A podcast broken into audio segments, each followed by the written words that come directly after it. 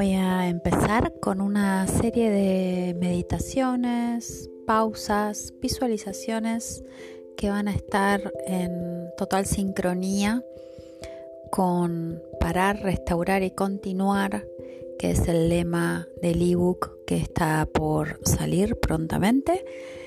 Botiquín para ansiosos, herramientas corporales para el manejo de la ansiedad Así que desde este lugar voy a ir compartiendo sobre todo lecturas, meditaciones, visualizaciones. Hoy en un pequeño escaneo de los tres cuerpos, mental, emocional y físico. Así que bueno, muchas gracias por estar ahí escuchándome. Soy muy IAS.